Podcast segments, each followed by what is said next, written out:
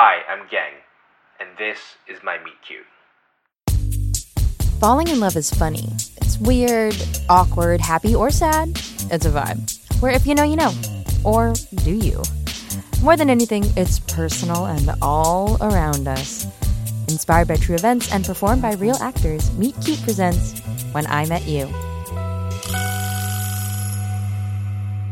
I was born in Bangkok, Thailand, only child to my parents, and my parents, they've always been in love with America.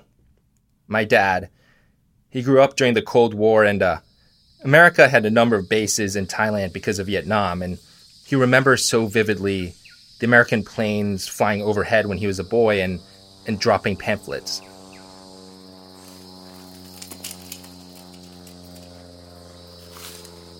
He was just a little kid, and he remembers chasing these pamphlets down and opening them. These glossy pamphlets with JFK's face all over them. So, yeah, both my parents have always been in love with America. I guess I got that from them. For my parents, America was always just about possibility. It seemed to them like anything was possible there creativity, forward momentum. They always made it seem, growing up, like America was a just an entirely different world from our own, even though we knew that it was just a plane ride away. We were, I think, at JFK, and I remember so vividly the two lines.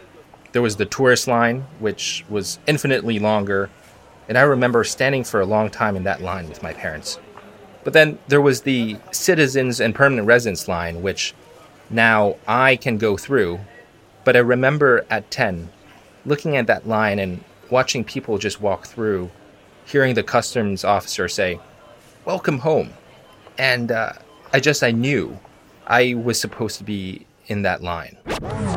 But let's back up for a bit. I didn't actually move to America when I was a teenager. I went to an international school in Thailand because my parents wanted me to have every opportunity. And I would just research all these boarding schools in my free time on the west and east coasts and they seemed like paradise to me. So I gathered up all my information and I told my parents I was still really little, mind you, but I told them I wanted to go to high school in America. And of course, they didn't want me to because they didn't want me to leave them. But my parents, they were always supportive. But I grew up in a time when Thai democracy was falling apart. There was a coup that I remember, a, a military takeover and I remember my parents being upset about it and just saying, in America, they treat people with dignity and respect. And listen, I, I, know that that's a very romanticized idea of America, but he believed it. And I believe it too. So, of course, they let me go. They wanted me to have everything. It was a shock for sure, going from being an only child to being in a dorm of like 30 young boys. It was honestly pretty tough fitting in at first. I was conscious for the first time that I was a minority, but eventually it became home. I was the editor of my high school newspaper, and I knew that I wanted to somehow be involved in politics from a very early age when I moved here. I mean, at the time, Obama was campaigning to be elected, and the hope and the promise, you couldn't go anywhere without feeling the winds of change. I was entirely enthralled. You would think that Obama winning would have been the thing that really pushed me over the edge, but it was actually McCain.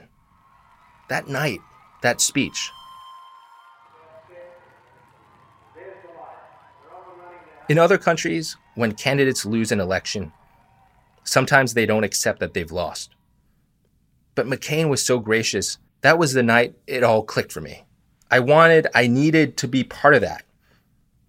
Not just to be here, to live here, I wanted to be part of that process. I guess I was kind of a precocious teenager, if you will, but it meant a lot to me. And I felt the same way about seeing Obama speak that I think that my dad felt seeing those pamphlets. Life in full color. I live in DC now. I work for the government, so really I'm in the heart of America in a lot of ways. My parents, they miss me but they understand that I feel at home here. That I am an American. I always have been in a way. They're amazing parents and they know. They love it here too. We sometimes take a lot for granted living here. We kind of forget how it is in the rest of the world. This country has a lot of very serious problems, but real love isn't just loving someone when they're perfect. It's seeing the flaws and accepting those imperfections and working every single day towards something better. You know, my ultimate vision for this country is a place where everyone can live a life of dignity and respect. The type of place that can offer hope to anyone around the world that can serve at that ideal that my father always thought was. And guess what? I get to be part of that change now. That work toward being a more perfect union. I think that's what love is, really. Real love, anyway. I'm Geng, and this is my Meet Cute.